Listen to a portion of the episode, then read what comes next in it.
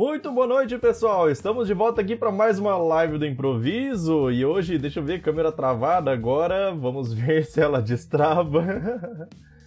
câmera travada, muito bem, meus queridos. Acho que vocês estão me ouvindo, né? Pelo menos, deixa eu ver aqui como que eu resolvo essa câmera. Vamos lá, vamos lá. Enquanto isso, galera, para quem não conhece, a live do improviso é uma live onde eu tento responder o máximo de perguntas possível de vocês. É... Por isso se chama improviso, porque não tem nada programado. A ideia aqui é simplesmente simplesmente tentar responder o máximo de dúvidas que vocês tenham, beleza? Deixa eu vou ter que reiniciar aqui o negócio da câmera só para vocês poderem me ver, senão não vai dar certo. Que coisa, hein? Ainda bem que eu parei numa, numa pose de pensador, né? Já pensou se eu tivesse parado numa pose de cutucando o dedo no nariz? Deixa eu abrir aqui de novo. Vamos lá. Ixi, ele travou mesmo. Mas vamos lá, daqui a pouquinho vai acontecer. Enquanto isso, pessoal, já estão dando boa noite aí. Já vi que tem algumas. Já tem uma dúvida aqui em cima, deixa eu ver aqui, ó. Do Diego. O cara já deixou a dúvida ali antes mesmo de começar a live, mas vamos que vamos. Deixa eu só continuar aqui, ó, só um pouquinho. Vou tô resolvendo um problema técnico. Que nem aquele pessoal fala assim, ó, vou vou iniciar aqui, ó, é, resolvendo chamar a equipe aqui para resolver os problemas técnicos, mas na verdade não tem equipe nenhuma, né? Sou eu mesmo. Deixa eu ver aqui, ó. Rapaz, como que pode? Como que pode? Agora vai dar certo. Quer ver? Quer ver? Vou aparecer aqui para vocês agora. Inclusive o chat do Insta ficou deslocado, né? Vocês já repararam aí. Pronto, agora, agora tá aparecendo. Muito bom. Agora tá aparecendo. Mas tá esquisito isso aqui, hein, cara. Parece que minha. Parece que minha. Minha conexão aqui não tá boa. Meus amigos. Deixa eu tentar fazer uma outra coisa aqui, só pra ver.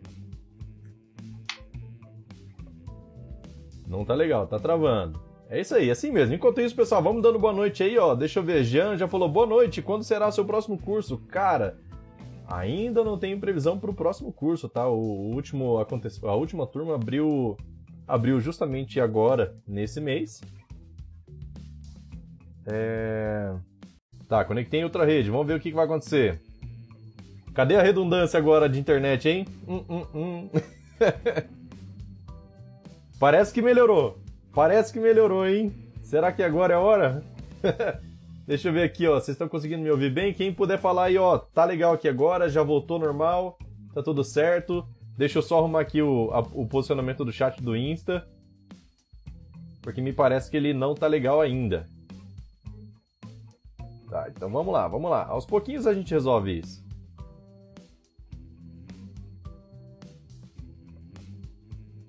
Outro dia ele tinha ficado deslocado aqui também, daí eu tive que arrumar. Mas tudo bem, não tem problema. A gente arruma aqui, ó. Pronto, o chat do Insta já tá legal.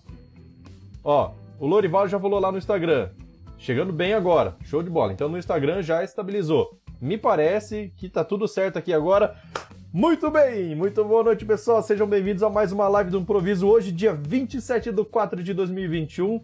Não tem nada programado aqui e, pelo jeito, nem mesmo teste técnico. Cara, tava tudo funcionando bem, então não vi motivo para testar de novo, né? Até então era só começar e pronto. Mas tá tudo certo, tudo resolvido aqui agora. Me parece aqui, ó, pelo retorno que eu tô tendo, parece que tá tudo certo. Parece que não tem mais falha nenhuma. Já temos algumas pessoas aqui no YouTube, temos no Instagram, no Facebook acho que não tem ninguém, no Telegram já temos. Então é o seguinte, é, live do improviso funciona assim: vocês perguntam, eu respondo, eu tento responder o máximo de perguntas possível de vocês no menor tempo possível. Na verdade, não no menor tempo possível, né? Tento dar uma explicação bem boa aí para vocês. E é o seguinte: quem quiser participar da live tem como participar com chat, texto, no YouTube, no Facebook e no Instagram, beleza? No Telegram tem como participar com áudio, então basta você clicar aí para pedir para falar e aí vai aparecer aqui para mim a sua solicitação e eu vou transmitir o áudio do que você for falar para as outras, para as outras plataformas, para que as pessoas consigam saber qual é a sua pergunta, beleza? Então é o seguinte, deixa eu já começar a ler os comentários, vou tomar uma aguinha aqui antes. Já viu o termo trabalhar sob pressão? é tipo isso quando dá tudo errado aqui na live. Mas beleza. Deu tudo certo, graças a Deus. Então vamos começar aqui, ó. O Diego já falou lá antes de eu começar a transmitir, transmitir a live, que é o seguinte: ele falou assim, ó. É... Boa noite, preciso implementar um recurso de troca de, e devolução no meu PDV. Por favor, me dê um norte é, da melhor forma a, se, a, ser implementado isso.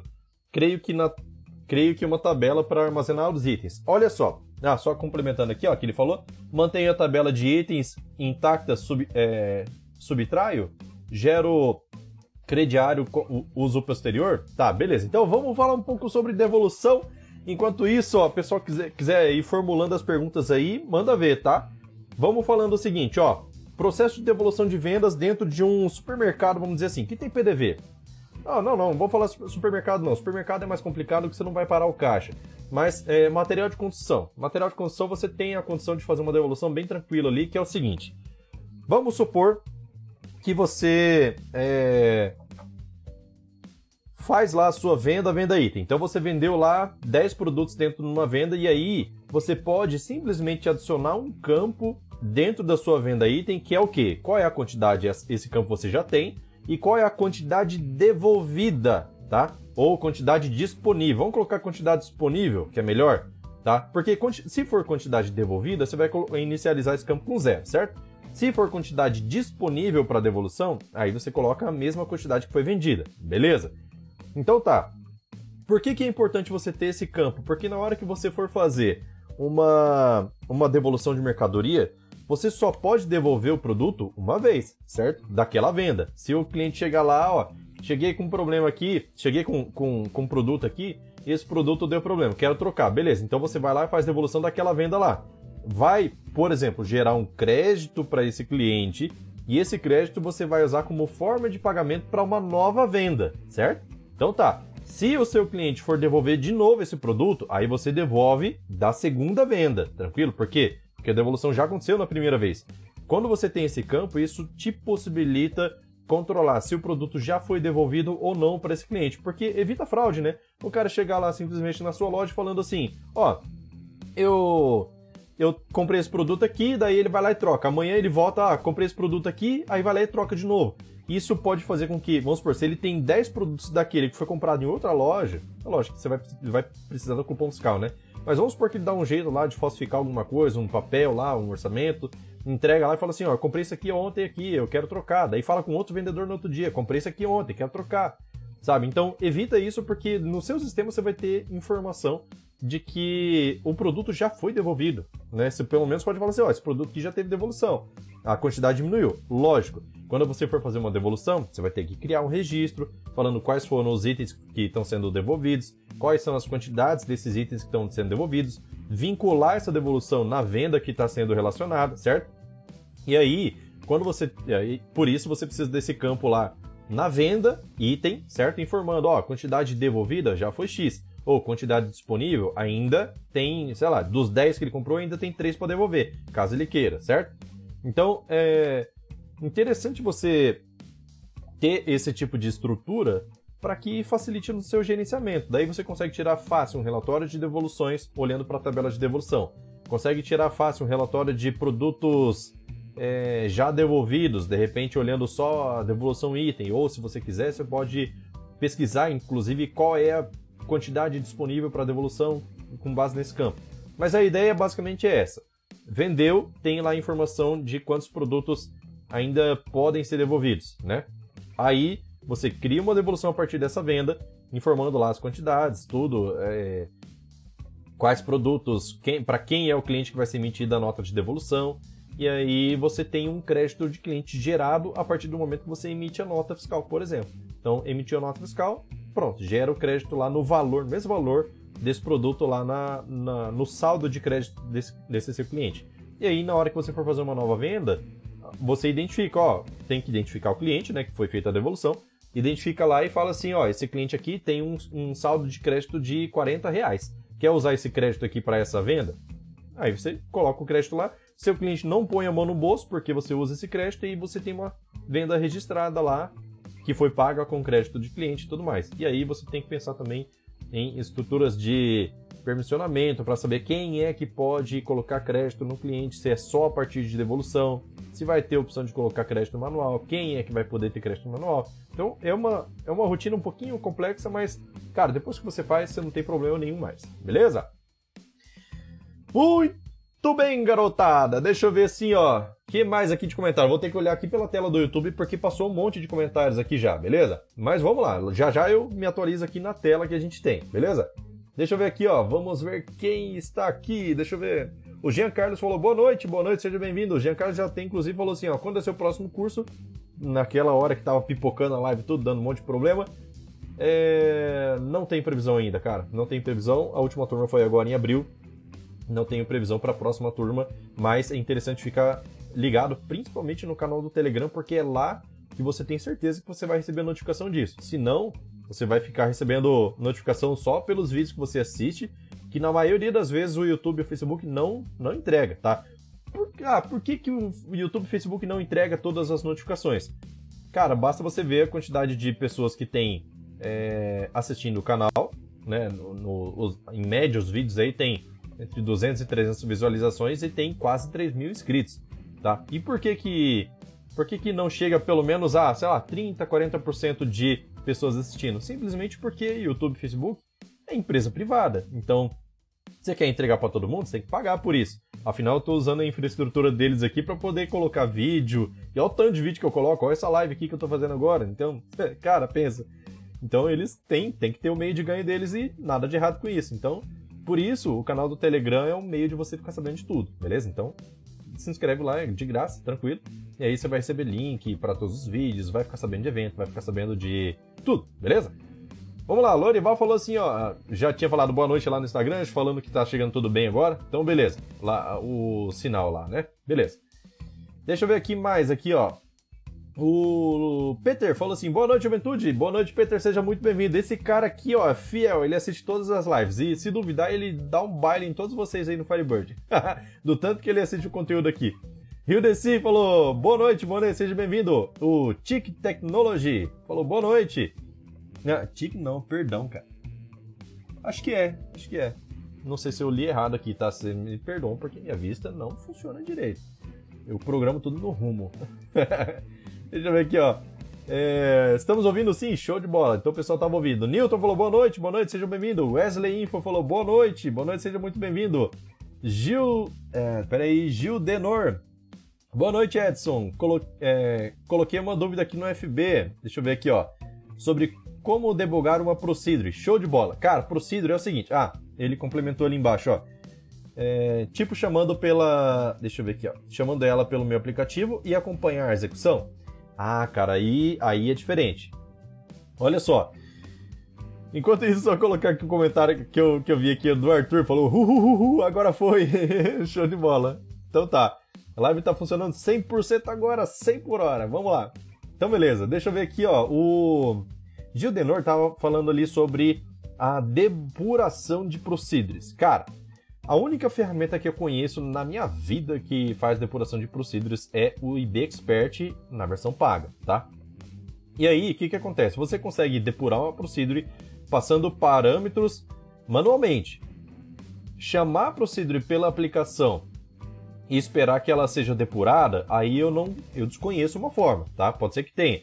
Mas é, tirando do, do contexto algum componente que faça isso, alguma coisa assim, você. A, a forma que você teria de fazer isso, é, debugando pela aplicação, seria colocando logs dentro da sua procedure. Como seria isso? Você precisaria dar insert em algumas tabelas ou colocar exception na sua procedure, é, informando, ó, passou por aqui, entrou no if tal, entrou não sei o que. Então você vai ter que fazer um log falando assim, passo a passo lá, tudo que você quer monitorar. Beleza? Esse seria o modo que eu faria se eu precisasse debugar pela aplicação. Mas, se você chamou pela aplicação, você pode ter certeza que executou. Então, pelo IB Expert, você consegue fazer a depuração passando as, uh, os parâmetros dela sem problema nenhum.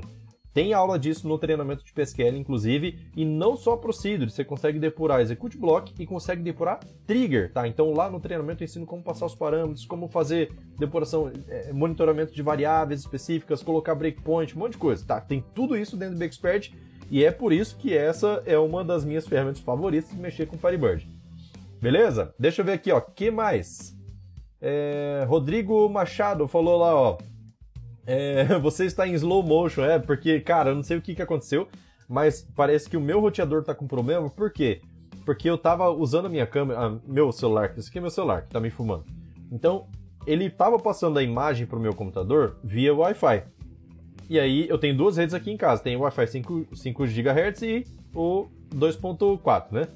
Tava tudo no 5 GHz, e aí ele tava travando. Então, parece que o meu o meu Wi-Fi aqui tava com problema na 5 GB, na 5 GB, 5 GHz.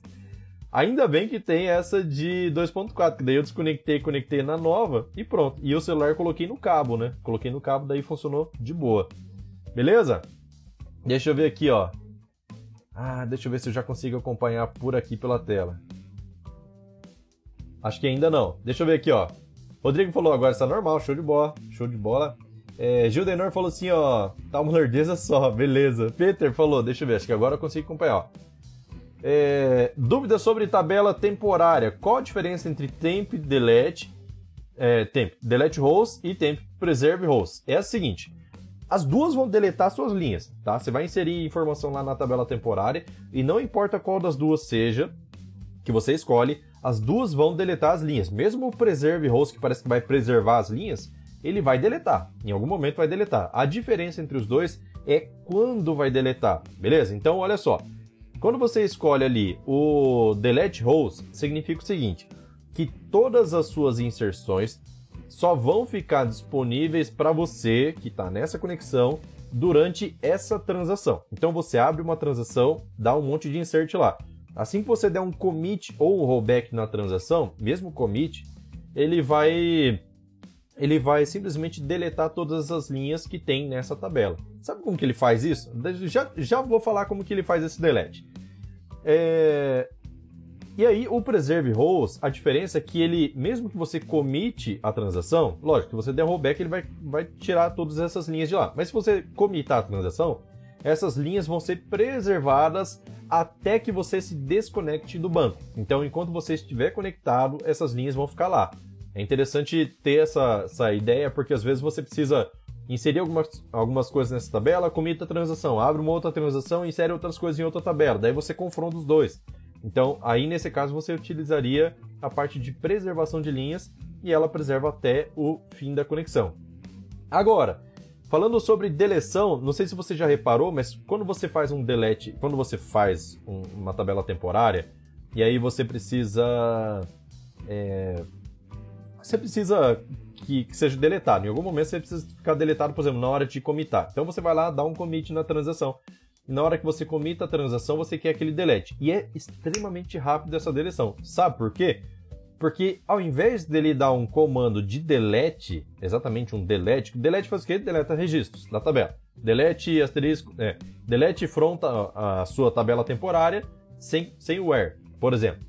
Então, se você colocar um delete dessa forma, é mais demorado do que você fazer um drop na sua tabela, certo? Então o que o Firebird faz internamente é um drop nessa tabela. Porém, você, consiga, você continua visualizando os metadatas dessa tabela lá. Essa é a diferença do drop comum, tá? O drop comum vai fazer o quê? Vai deletar, vai sumir com essa tabela do banco. O drop interno das tabelas temporárias, ele dá um drop na tabela, assim ele joga todos os registros que estão lá para o lixo, certo? Desaparece com eles. E aí não depende de. de não, precisa esperar passar um garbage collector, sabe? Essas coisas assim que acontecem em uma tabela persistente. Agora, a tabela temporária não. Ele só dá um drop, elimina a necessidade de passar um garbage collector e aí a deleção acontece é, instantaneamente, beleza? Então vamos lá. Respondido, Peter? Qualquer coisa é só falar aí, beleza? É, Gildenor falou assim: melhorou, show de bola. Arthur falou: tá normal aqui, áudio ok, Rio Desi também. Luciano falou assim: ó, melhorou, show de bola, maravilha. Rodrigo falou: aproveita que está, aproveita que está funcionando, beleza? Tem que aproveitar mesmo. Diego falou assim: Telegram tá ok. Joel Costa falou: boa noite, ótima live, professor, valeu. Peter falou assim: ó, é, o que salva em tabela temporária dentre rows é, é, perdão, o que salva em tabela temporária delete rows, com a opção de delete rows, vira null, certo? eu não entendo para que serve e como usar, tá? Então, a ideia é assim, é, ah, eu preciso, eu tenho uma transação que eu vou abrir, certo? Vou abrir essa transação, vou inserir alguns dados lá e antes de concluir a transação, daí sim eu vou fazer umas comparações, vou fazer uns cálculos, vou, sei lá, estou separando alguns registros para exportar um relatório. Só que esses registros eu só preciso é, preparar eles, separar, por exemplo, eu vou coletar alguma informação de vendas. A tabela de vendas é enorme. Só que eu quero pegar só um pouquinho de vendas lá e depois eu quero dar a possibilidade do usuário fazer qualquer coisa, certo? Então você coleta essas informações e para você trabalhar com ordenação, para ficar bem mais rápido, você joga isso para dentro de uma tabela temporária, tá? Então mantenha a transação em aberta, no caso do delete host, que aí é, o seu, seu relatório, o seu cliente vai conseguir clicar lá para ordenar, ordena rapidinho, sabe? Faz filtro rapidinho dentro daquele daquele subresultado que você teve. Então, é, faz bastante diferença. Quando você tem uma tabela que é pequena, não faz muito sentido, né? Depende muito, tem que ser uma, uma situação muito particular para você conseguir, para você precisar é, é, usar uma tabela temporária. Mas, quando você tem uma quantidade de registros muito grande, aí sim, aí você vai precisar ter lá é, essa, essa tabela temporária. Seria interessante você trabalhar com tabela temporária para você pegar aquela fatia de registros que seu usuário pediu, aquela primeira, por exemplo, ah, filtro por data. Então pega aquilo lá e joga lá dentro. Daí em cima disso você consegue é, fazer ordenações, mostrar de forma diferente, beleza? Deixa eu ver aqui, ó. Wagner falou assim: opa, boa noite, seja bem-vindo, Wagner, beleza? Ele já perguntou também, ó, como eu faço para dar um SAM no campo quantidade nos 20 primeiros registros no Firebird 2.5? É... Tá. O que, que você vai ter que fazer? Você vai ter que fazer um select.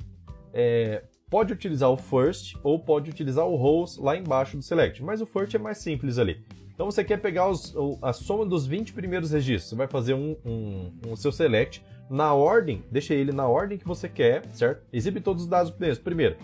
Daí você deixa ele na ordem que você quer. Aí você identificou, ó, esses aqui são os 20 primeiros que eu quero totalizar. Aí você manda dar um first 20, tá? Antes da lista de colunas. Você vai escrever assim: select first 20, aí a lista de colunas que você quer, juntamente com o sum. From tabela, aí faz lá o seu group para você poder fazer esse agrupamento, né? E aí é... ele já vai fazer a totalização em cima somente desses 20, 20 registros que foram resultantes do select, beleza? O first 20 é que vai limitar a quantidade de registros que ele vai somar, tranquilo? É, Ednilson falou, boa noite, pessoal. Boa noite, seja bem-vindo. Wesley falou assim, ó. Já mandou o erro de cara, ó. Cannot set default transaction. Por que esse erro acontece? Eu já revisei todas as queries e tá tudo configurado certinho. Lembrando que não é toda hora que acontece. Cara, olha, eu vou dizer uma coisa que talvez você não goste, mas certinha não é pra tá né? Porque se tivesse certinho não tava dando problema, né? Tem alguma coisinha aí que tá faltando detalhe. Eu não manjo muito de FireDAC, na verdade, trabalhei muito pouco com FireDAC. Mas assim, se ele não consegue setar a transação default, é, eu sei que o transaction do o, o FireDAC tem como você configurar uma transaction padrão no componente de conexão. É, mas se esse componente tiver com se esse componente tiver com o nome do, trans, do seu componente transaction vazio, tá? Então, se a conexão não tem lá um, um componente transaction ligado ali, pode ser que seja esse o problema. Pode ser que em algum momento está limpando esse, esse valor. Então, uma forma de você é, ah, uma forma de você garantir, por exemplo, primeiro precisa rastrear o problema. É em qualquer tela que acontece isso ou é em uma tela específica? tá? É em algum momento que você vai dar uma inserção ou ou select também, ou update, ou delete, ou qualquer coisa assim, tá? Então precisa afunilar o problema. Dependendo da situação, seria interessante você tomar a, a, a responsabilidade de abrir a transação, checar se existe transação aberta também, né? Ah, se não está em aberto, então abre você. Beleza? Por quê? Então você abre a transação você mesmo para garantir que, que o componente não fale, tá? Até, é até mais interessante, porque eu já vi várias situações, principalmente falando de transação, que é o seguinte: post, ó, veja bem o que eu vou falar. post não é commit, beleza? O fato de você dar um post não quer dizer que a informação está gravada lá no seu banco. Então é interessantíssimo você tomar a responsabilidade de cuidar da transação sempre que você vai é, fazer qualquer manipulação no banco, tá? Então, vai fazer um select, você pode lá dar um start transaction, certo? Pega lá o seu componente de query, por exemplo, dá um start transaction, daí você faz a consulta, terminou, fechou a tela ou então clicou no gravar, por exemplo, se for uma inserção ou uma atualização, clicou no gravar, então dá lá o commit transaction, beleza? Ou só transaction.commit, né, na verdade. Por quê? Porque com isso você tem a certeza de que a informação viajou até lá no banco, já está gravada lá no banco, e não está esperando o seu componente tomar essa decisão de quando é o melhor momento para fazer isso, tá? Então, assim, por que, eu estou falando? Eh, são dois assuntos diferentes. Ah, o erro e controlar manualmente. Só que, quando você começa a controlar manualmente, fica mais fácil de identificar em que momento que aconteceu esse problema, porque você consegue depurar, certo? Quando você está trabalhando com código que é dentro do componente, fica mais difícil depurar, né? Porque, por exemplo, ah, é, vai dar um open lá numa query. Daí você dá um open numa query. Daí o que, que vai acontecer? Ele vai verificar, ó, não, não foi mandado comando para abrir transação. Então você vai fazer o quê? É, o componente toma a decisão de que, ah, então vou ver qual que é a, a transação padrão que ele tem.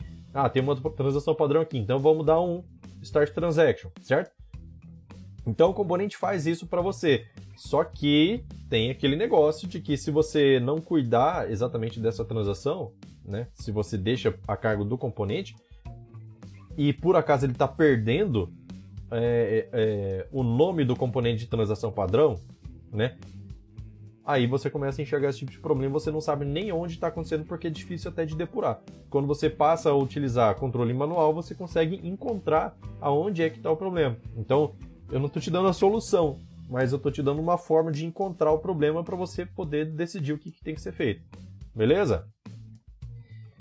Arthur falou assim, ó, no FB4 foi incluído o autoincremento das PKs. Na verdade, foi incluído no FB3, beleza? No FB3 já tem, que é as colunas que são chamadas de Identity Column, beleza? Essas Identity Columns, elas é, dispensam a sua criação manual de generator para que ele faça, para que o Firebird faça isso automaticamente para você. Então você não precisa mais criar generator com seu nome, é, com o nome da tabela, por exemplo. Você não precisa mais colocar uma trigger para poder incrementar esse generator. Você pode simplesmente deixar esse campo lá como auto-incremento. Você ignora ele em qualquer outra situação, por exemplo, ah, vou, não preciso mais fazer o controle desse, desse incremento do campo na trigger, não preciso mais fazer o controle desse incremento em componente no meu sistema, tá? Simplesmente larga ele para lá que o Firebird vai se virar, beleza? É, deixa eu ver aqui, ó, que mais? Augusto falou assim, ó, obrigado pela oportunidade. Estamos no Minas Gerais, show de bola, que legal. É, quando tem 2.5, é, peraí. Rapaz, não entendi nada aqui, ó. Peraí. Ó, eu acho que eu vou quando, né? Tá escrito quanto. Quanto tem 2 2.5 e o 3.0? Quando tem, eu acho. Quando, né? É... Memory Table é legal usar. Verdade, é isso. Ah, tá. Acho que ele tá respondendo é, com outras coisas. Mas acho que. Peraí. Eu acho que ele tá comentando ali sobre ter 2.5. Acho que ele só comentou algumas coisas que eu falei, só que eu cheguei atrasado aqui no chat, então por isso que eu tô me perdendo, beleza? Mas se tiver alguma pergunta aí, manda ver de novo, tá? Por favor. Que daí eu respondo aqui. É, deixa eu ver. Ednilson falou assim: ó, no site Firebird, na página inicial, criaram um manual em PDF para fazer migração do Firebird 4.0. Show de bola. Realmente, criaram lá. Na não sei se foi a IB Surgeon que disponibilizou, alguém lá da, da IB Surgeon escreveu lá as práticas para poder fazer a migração, beleza? Interessante lá seguir aquela, aquela ideia. E eu acho eu não sei se, se o pessoal do, do Firebase, o Carlos Cantus, ele já chegou a traduzir esse, esse documento, mas se não traduziu, pode ter certeza que logo logo ele vai traduzir. Isso se não fizer um livro também, né? Deixa eu ver aqui, ó. Vamos lá, vamos lá. Gil Denor falou assim, ó, valeu Edson, obrigado pela dica do debug, show de bola. Agora vai. Aí o Augusto falou assim, ó, se Se fazer, manda. manda ah, peraí. Se fazer, manda fazer a conexão. É, ele tá só comentando o que eu tô falando, só que eu tô chegando atrasado, daí eu tô perdendo, beleza? Então, me desculpa aí. é, Gil Denor falou assim, ó, valeu Edson, obrigado pela explicação do debug. Já li. é, ele, ele mandou duas vezes. é, eu achei que eu tinha lido repetido. Então, beleza. Wesley falou assim, ó, peguei um banco para migrar hoje e vi que esse banco, todos os cadastros, atualizações são feitos via Procedure. Isso de todas as tabelas sem isso de todas as tabelas sem exceção. Achei interessante de ver, mas vale a pena?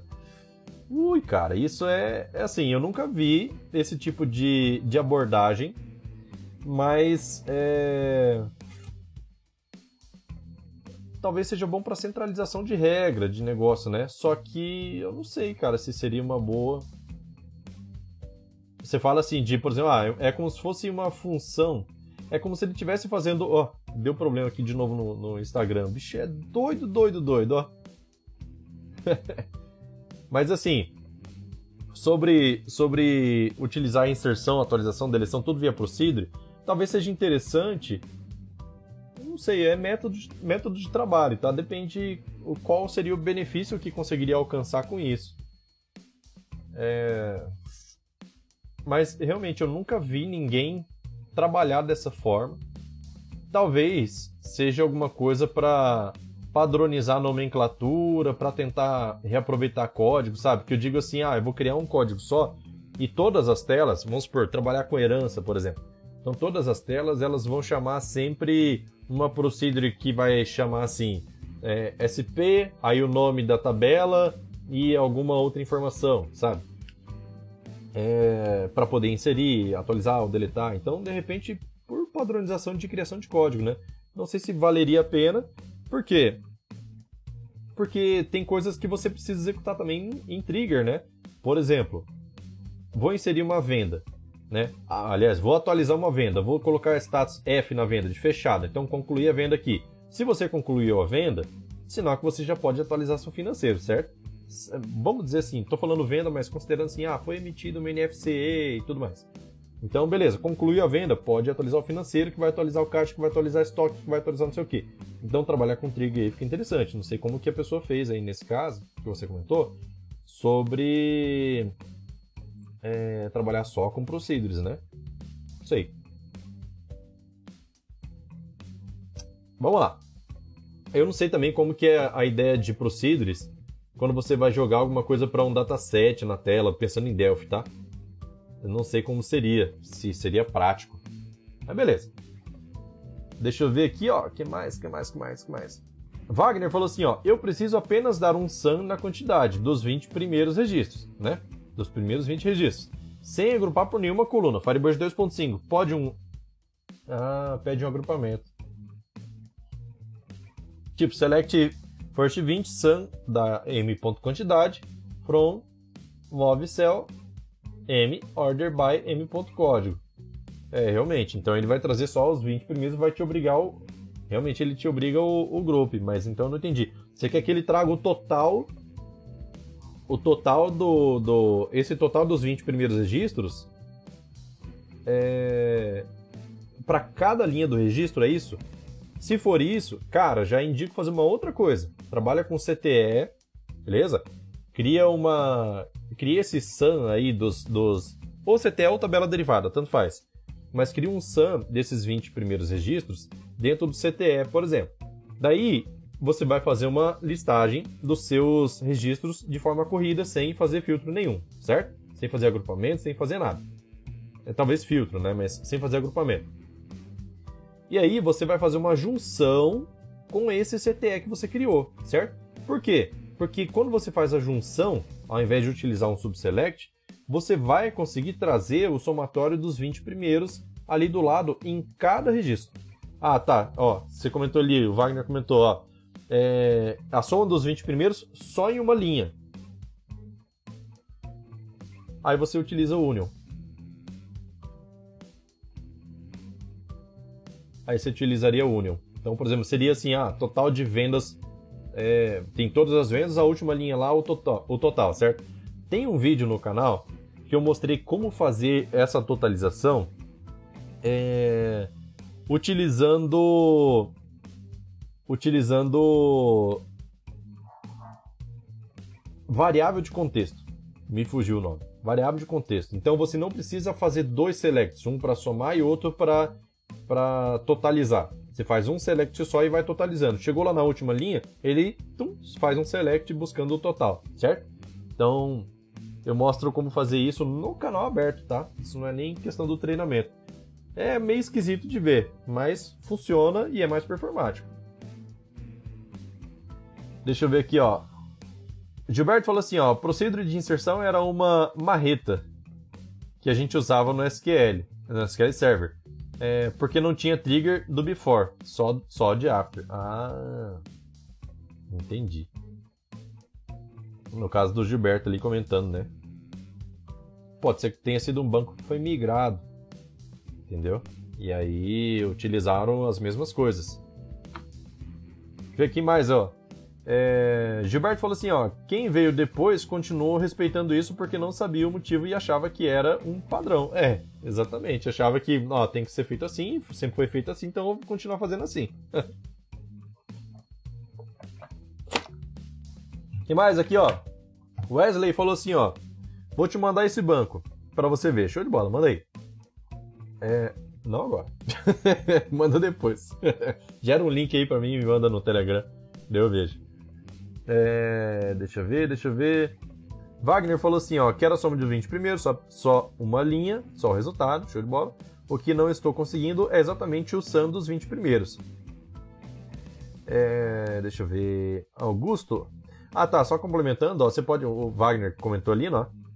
É, só falou lá por último, ó. Então eu tenho que pegar os 20 primeiros, somar registro por registro. Você pode fazer isso dessa forma, certo? Se for utilizar variável de contexto, então vamos supor. Só que aí, aí é, então, o que eu te mostrei, o que eu, que eu te mostrei não, o que eu mostrei no vídeo que eu coloquei lá no canal é o seguinte: você faz o somatório de todos os registros que estão sendo exportados, não só dos 20 primeiros ou dos X primeiros, tá? Então, é, no caso desse variável de contexto, vai ficar bem complicado se você for fazer, por quê? porque você precisaria ter um controle de saber se já foi passado por 20 registros ou não, tá? Então, nesse caso, no seu caso, seria interessante fazer o seguinte: faz o seu sua listagem, seu select lá, coloca o seu select dentro de um CTE. Beleza? Coloca dentro do CTE inteiro, só consulta lá. Faz o CTE, chama seu CTE de R, tá? Daí você faz lá, select asterisco from R, primeiro select. E aí o seu select asterisco from R vai retornar todas as vendas, beleza? Tudo. E aí, no final, você coloca union all, select first 20 sum r.qtd from r. Beleza?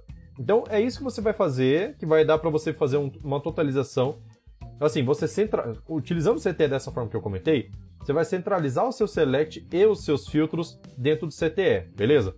Para baixo dele, você só vai fazer um select from r para poder listar todas as vendas e um select sum first 20, é, first 20 sun m.qtd from venda e aí você coloca tudo isso lá no eu falei venda, né, mas é na sua tabela. É, e aí você coloca lá a, a, união dos dois. Então você vai listar todas as vendas corridas, no final ele vai listar uma linha que vai ser a soma dessas quantidades aí para você, beleza? Vai dar certinho, confia. confia que vai dar certo. Augusto falou assim, ó, aqui, é, aqui não tem chave, ele acha melhor fazer, é, ele acha melhor fazer. Eita. Rapaz, não tô entendendo nada. Mongo. MongoDB deve ser, né? É... Não sei se está falando sobre, sobre a inserção utilizando procedures, né? Mas beleza. Galera, estamos sem perguntas. Enquanto isso, ó, temos 19 pessoas no YouTube. E o YouTube sempre quebra, quebra recorde de audiência aí, né? Vamos lá, Instagram tem algumas pessoas também, Facebook tem, deixa eu ver quantas pessoas tem no Facebook. Temos uma pessoa no Facebook, é, pelo menos é o que ele me mostra, mas eu não sei, tem 11 comentários lá já. É, então, galera, enquanto isso, ó, vamos deixando o like aí, porque o like é extremamente importante para poder valorizar o canal. Assim que você coloca um like, o YouTube entende, YouTube, Facebook, Instagram, entende que esse conteúdo é interessante para outras pessoas também que gostam desse assunto. Então, quando vocês dão like, valoriza bastante aqui, beleza? Então, sem contar que eu gosto demais de ver que vocês estão gostando do conteúdo, tranquilo? E é a forma que eu tenho de ver, né? então, beleza, vamos lá. Wagner falou assim, ó, com CTE deu certo. Pensei que tivesse alguma coisa parecida com Rose no FB3. Valeu. É, então, o Firebird 3.0 fica mais fácil porque você consegue pegar o roll number, que é o número da linha, você consegue pegar, fazer uma soma é, em ordem diferente, é, fazer uma soma de todos, fazer uma soma com filtro e assim por diante, beleza? Então, realmente, no Firebird 3.0 é mais fácil. 2.5 você vai ter que fazer com CTE mesmo tá? Pelo menos é o que eu consegui pensar aqui agora na pressão. Brincadeira, não é pressão não. Vamos lá, quem tiver dúvidas, manda aí. Quem tiver pergunta, manda aí. A live do improviso não funciona se vocês não mandarem suas perguntas. Temos ainda 16 minutos para poder conversar aqui. Se quiserem perguntar sobre coisas que não têm é, tanta relação assim com Firebird também, né? Desde que eu possa responder, eu respondo sem problema nenhum, beleza? Mas acho que se for sobre Firebird, é do interesse de mais pessoas, né? Então é isso. Quem mais? Ó, o Instagram deu um problema de novo aqui, meu Deus do céu, cara. Que que é isso? que para quem tá assistindo no YouTube e no Facebook, pode olhar o chat do Instagram aqui, ó, deslocou pra esquerda. Brincadeira. Não sei por que que tá acontecendo isso. Vou tentar atualizar a página, vamos ver. Não, não deu. É, deixa eu ver aqui, ó. O Wagner, deixa eu ver, o Gilberto falou assim, ó, é, já perguntou pro Wagner ali se ele já tentou fazer select sun m.qtd, from select first 20. É, deixa eu ver, deixa eu ver, deixa eu ver. Ah, tá, seria uma tabela derivada mesmo, né? É a mesma ideia do CTE. Deixa eu tentar aqui mexer no, no chat. Hoje, hoje a live tá dando trabalho, hein? Que que é isso, meu garoto? Aí eu tenho que ficar recortando aqui, ó, para tirar esses quadros pretos do lado, mas não tem problema. Vamos lá. Pronto. É, deixa eu continuar aqui nas leituras de comentários. Vamos ver, vamos ver. Wagner falou assim, ó, usar muitas tabelas temporais aumenta o risco de corrupção de banco e ou afeta o desempenho do banco? Cara, não. Na verdade, olha só. Tabela temporária é, não é gravada é, de forma física no banco até certo ponto. Como funciona a tabela temporária? A tabela temporária ele vai armazenar as coisas primeiro em memória. Ah, tem memória suficiente? Coloca na memória. Não tem memória suficiente? Começa a gravar em arquivos temporários. Então não fica exatamente dentro do mesmo arquivo do banco. Na hora que você for. É... Por isso que eu comentei que internamente ele trabalha com drop, porque daí com drop, o que, que vai acontecer? Ele vai eliminar esses arquivos temporários, só isso, tá? Então ele dá esse drop onde os metadatas continuam dentro do banco, porém o, o todo o conteúdo é jogado fora e não precisa passar garbage collector, ele nem, nem, sente, nem sente necessidade disso. Então eu acho que utilizar a tabela temporária é praticamente risco zero de dar algum tipo de problema de corrupção, beleza? Até porque as linhas vão ser deletadas assim que você der um commit lá, alguma coisa assim, ou rollback, ou desconectar do banco, beleza? É, deixa eu ver, deixa eu ver, o que mais? que mais?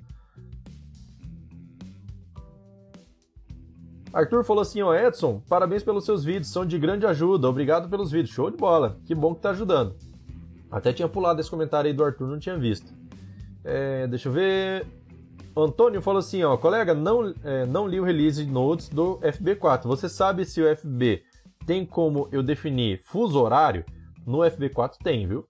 É, eu uso na AWS tipo uns 50 databases rodando, mas tem clientes em regiões com, regi regiões com fuso horário diferente. No fuso horário, tem como, no Firebird 4.0, tem como você definir através do cliente, tá? Então o seu cliente pode mandar qual é o fuso horário que ele utiliza e aí pronto. Assim, se não for enviado, aí sim vai utilizar o, o fuso horário que tiver padrão lá no servidor no Firebird.conf, beleza? Agora, se o cliente mandar, acabou, certo? O cliente vai mandar e vai resolver todo esse problema aí que você possa estar tá tendo, beleza? Antônio falou assim, ó, se não achar algo, creio que terei que usar o Docker para isolar o banco e definir o horário no é, microkernel. É, então, no Firebird 4 vai ter como sim. Rui Barbosa falou assim, ó. É, tem como eu usar os os comandos with recursive rs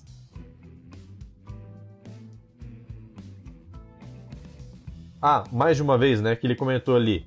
Tem, tem sim. Você pode fazer é, o if. É, não precisa ter necessariamente o recursive, mas se você colocar lá o if rs, você pode fazer vários selects, pode utilizar join, pode fazer subselect, pode fazer o que quiser lá, várias vezes, sem problema nenhum, tá? Não, não vai ter limitação não, desde que o CTE esteja dentro na hora que se for executar, dentro do seu, da sua seleção, né? Ou dentro do seu componente query. Deixa eu ver aqui, ó. Uh... Ednilson falou assim, ó. Também tem um, um, PDF no site do Firebird que explica como trazer, como fazer a criptografia no Firebird, exatamente com o componente da IB Surgeon, que é pago e que é caro pra caramba. no Firebird 4 vai ter algumas informações, vai ter algumas funções de criptografia que você pode utilizar, certo? Não só uma é, codificação, mas várias. E é, até então eu fiz um, fiz um vídeo mostrando como fazer para bagunçar alguma informação dentro do banco, tá? Você pode pegar um texto e transformar ele em qualquer outra coisa baseado numa regra que você escolha, tá? Isso não é criptografia, mas serve para você esconder, camuflar alguma informação, beleza? Inclusive não tem como voltar atrás. Pelo menos eu desconheço uma forma. É... Se eu não me engano, o título desse vídeo é como como esconder verdadeiro texto de um campo, alguma coisa assim, sabe? Como esconder, como bagunçar, alguma coisa assim. Pesquisar ali no, no YouTube vai achar facinho. Qualquer coisa me avisa, eu acho aqui para vocês. Deixa eu ver aqui, ó. O que mais? O Antônio Nunes falou assim, ó, por exemplo, tem um banco que atende, que atende SP, outro que atende Campo Grande MS. É, Manaus Manaus e cada um desses tem horários diferentes. Tentei achar, mas o FB sempre pega o horário do SO. É, hoje em dia sim. Até o Firebird 3 sempre usa o horário do SO. Firebird 4 vai ter já a configuração nova. Rui, é, o Rui já respondia a pergunta dele. O Wagner falou assim, ó. Gilberto, falando pro Gilberto. Firebird 2.0 não aceita First 20 SAM M.QTD sem agrupamento. Essa era a questão, só resolve com o CTE mesmo é, não aceita sem agrupamento e nem mesmo Firebird 3.0, tá? É, aliás, 2.5. 2.5 também não aceita. Ah, ele respondeu ali 2.5. então tá certo. Antônio falou assim, ó, não posso confiar no, no cliente, tem que ser no servidor. Cara, se eu não me engano, você vai ter a possibilidade de ter um, é, uma configuração de fuso horário por databases.conf. Sabe o database.conf? aquele arquivo que tem lá no Firebird 3.0 já, no raiz, onde você configura o apelido de cada banco. Beleza. Não sei se você sabe, mas tem. Tá? É, é o antigo arquivo aliases.conf, que era onde você definiu o apelido. Mudou para database.conf por quê? Porque no database.conf, falando de Firebird 3.0 já, tá? Você pode fazer a configuração de vários parâmetros do Firebird.conf dentro do database.conf. Então, quando você utilizar o apelido que está lá no database.conf, ele vai checar: existe alguma configuração particular desse banco de dados, dessa base que está sendo referenciado? Existe. Então, usa essa ao invés do Firebird.conf. Então, quando você tiver no seu Firebird 4.0, você vai conseguir configurar o fuso horário lá no seu servidor, falando assim, ó, essa base aqui, quando for acessada por esse apelido, tem esse parâmetro aqui que é o difuso horário que vai ser utilizado o padrão X, beleza? Então você vai conseguir configurar isso a nível de servidor também, tá? Então a regra vai ser essa: olha lá pro, pro, pro cliente, se um cliente, se o cliente não mandar informação, é, vai assumir a, a informação que tiver ali no, no firebird.conf ou database.conf, dando preferência para o database.conf, que é a configuração por banco de dados. Beleza? Vamos lá. Antônio. Ah, bom, o Wagner falou assim: assim resolve? Daí acho que o Wagner vai ter mandado ali embaixo. Enquanto isso, o Gilberto falou assim: ó, Wagner, é... colei errado, testei aqui e funcionou assim. É, o pessoal tá comentando aí como que funcionou lá sobre a dúvida do somatório dos 20, né? Os 20 primeiros. 20 mais. Gilberto falou assim, ó, select sun, mqtd, from select first 20, mqtd from, move cell, m order by m código. Beleza. É, funciona. Funciona assim. Aí o Wagner colocou lá, o if recursive yes, não precisa inclusive ter a palavra recursive, tá? O recursive você só vai precisar ter quando o seu select de dentro do seu CTE estiver chamando ele mesmo. Igual eu faço lá no canal para geração de horários, por exemplo, foi igual o vídeo de segunda-feira, que por sinal vocês gostaram pra caramba, né? o vídeo de segunda-feira foi bem legal, de ontem. Vamos lá. É... Sim, aí dá certo, mas fica mais elegante com CTE. Exatamente. CTE também fica bem legal. Inclusive, é interessante utilizar com CTE por conta da economia de filtros, tá? Porque se colocar tabela derivada, você vai ter que colocar o filtro é, dentro da, do select que você colocou lá dentro da tabela derivada e por fora também. Afinal, você está fazendo filtro na mesma tabela, certo? Select na mesma tabela. É, mas se você utilizar um CTE só, agrupando qual é o conteúdo, para filtrar só lá em cima e depois você só faz um select na R sem filtro nenhum, aí beleza, fica melhor. No meu ponto de vista, né? Acho que vocês concordam. Deixa eu ver aqui, ó. Antônio falou assim, ó. Sim, eu uso ele, mas lá não define fuso horário. É, eu vi algo sobre isso no FB4, mas tranquilo. Achei que havia algo no FB3. Não, no 3 ainda não tem. Rui Barbosa falou assim, ó. Usando assim o if recursive R1S, o if recursive R2. Ah, entendi. Não, cara. Aí não tem. Se você colocar um, um if dentro de outro if, não funciona, tá? Você vai colocar um if, certo? Assim, ó. O if recursive R1, S, abre parênteses, coloca o select lá dentro. Fecha parênteses. Vírgula. R2, S, abre parênteses. Aí você vai colocando um atrás do outro. Não precisa mais repetir o if, tá? Coloca só o nome de CTE. É... Resumidamente, ó, olhando de cima, tá? O if R1, S, abre parênteses, select. Fecha parênteses. Vírgula. R2, S, abre select, fecha parênteses. Vírgula, R3, S, abre select e assim por diante. Beleza? Muito bem, temos 5 minutos aí. Quem quiser mandar pergunta, acho que vai ser a saideira, hein? Vamos lá. Manda pergunta aí pra gente poder responder, que já tá quase na hora de jantar.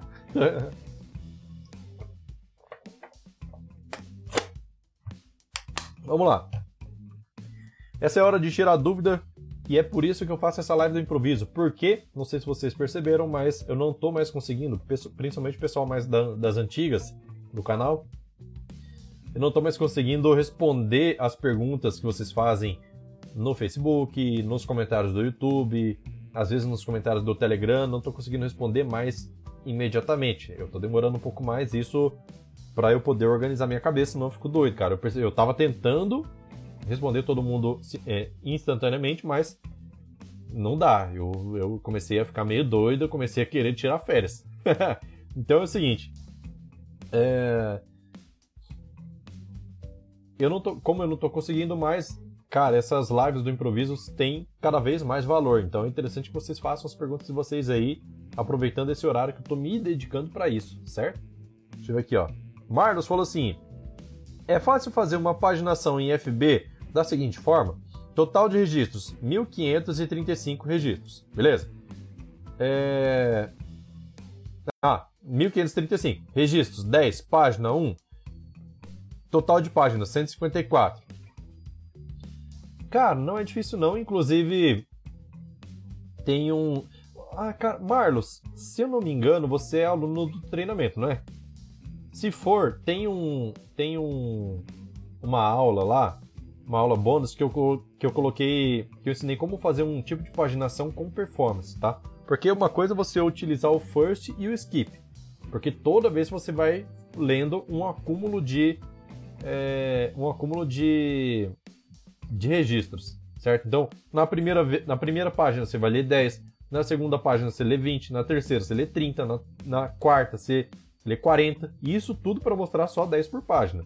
Então, first skip funciona? Funciona. Só que é, não é o melhor dos mundos em questão de performance.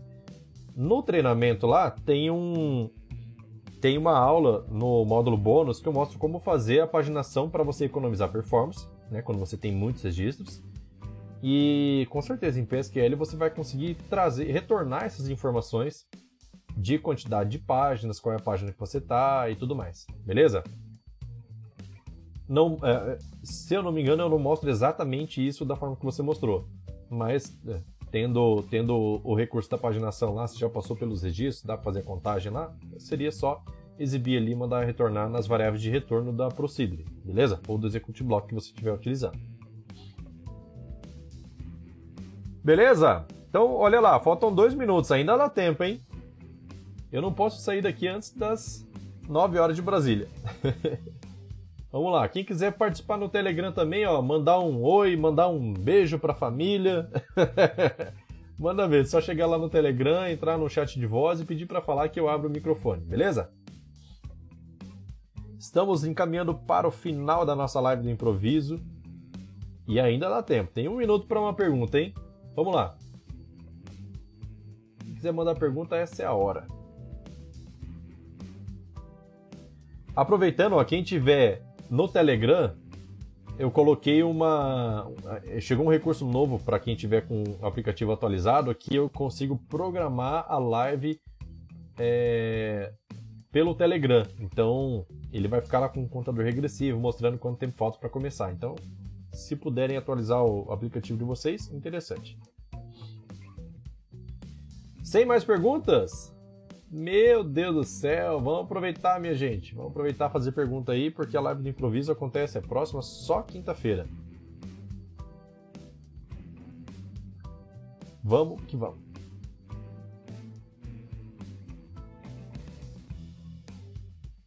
Contagem regressiva, hein? Ixi, acabou. acabou o tempo. Então, galera, olha só. Agradeço demais a participação de vocês aí. Se não fossem vocês, cara, não existiria o canal da MQFS, não existiria a live do improviso, não existiria essa comunidade tão bacana do Firebird como ela é. Cara, eu percebo o seguinte que em várias comunidades que existem por aí afora, certo? De vários assuntos diferentes no Facebook, por exemplo, de tecnologia, falando de tudo, as pessoas são todas ignorantes, cara. É incrível isso, porque é, uma pessoa chega lá, pede uma ajuda, aí outra vai lá e responde Google, sabe? Para a pessoa mandar pesquisar. E isso é extremamente interessante. Aqui no MQFS não acontece. Eu não sei porquê, cara, mas é, o pessoal daqui do Firebird, da comunidade do MQFS, é uma, é uma comunidade tão sadia, tão gostosa, porque as pessoas postam coisa lá e, e nossa, cara, todo mundo ajuda, todo mundo é parceiro, o pessoal tem disposição, às vezes, ah, chama no privado, vou te ajudar e tal. Outra vez aqui, ó, na live, teve o Fernando também, que ele pegou e falou assim, cara, ó, quem tiver com problema no Linux aí, ó, eu já passei um monte de perrengue no Linux, se quiser me chamar, pode me chamar, não tem problema. Então, galera, isso é show de bola, eu gosto demais dessa, dessa comunidade aqui. E, meus amigos, Firebird tem tudo para crescer, porque tem um banco de dados bom, leve, fácil de usar, estável, tem uma comunidade forte, pessoal todo mundo unido. Cara, só tem, só tem a crescer. E tem o MQFS também, que está aí passando conteúdo direto para vocês melhorarem a, a, a, o conhecimento de vocês. E eu aprendo bastante com isso também, né? Vou dizer que não. Pô, eu, eu vivo estudando Firebird agora por causa do canal e aprendo muita coisa. E eu adoro compartilhar isso com vocês. Beleza?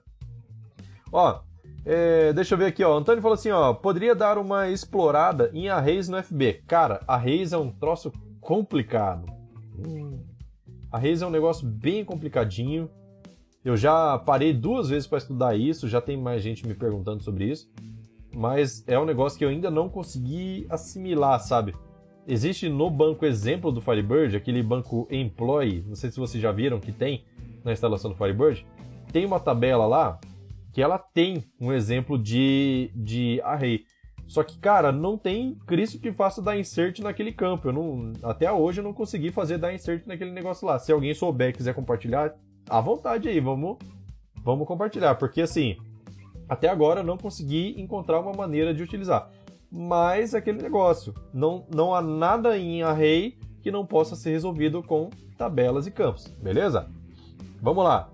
É, realmente, o Antônio falou assim: isso é muito pouco divulgado. Muito pouco mesmo, cara. Tem, tem muito pouca informação na internet sobre isso e até eu tenho dificuldade de achar informação sobre isso para poder passar aqui para vocês. Mas eu tenho certeza que o dia que eu conseguir dominar esse negócio aqui, MQFS vai ser o primeiro no planeta que vai ter essa informação aí.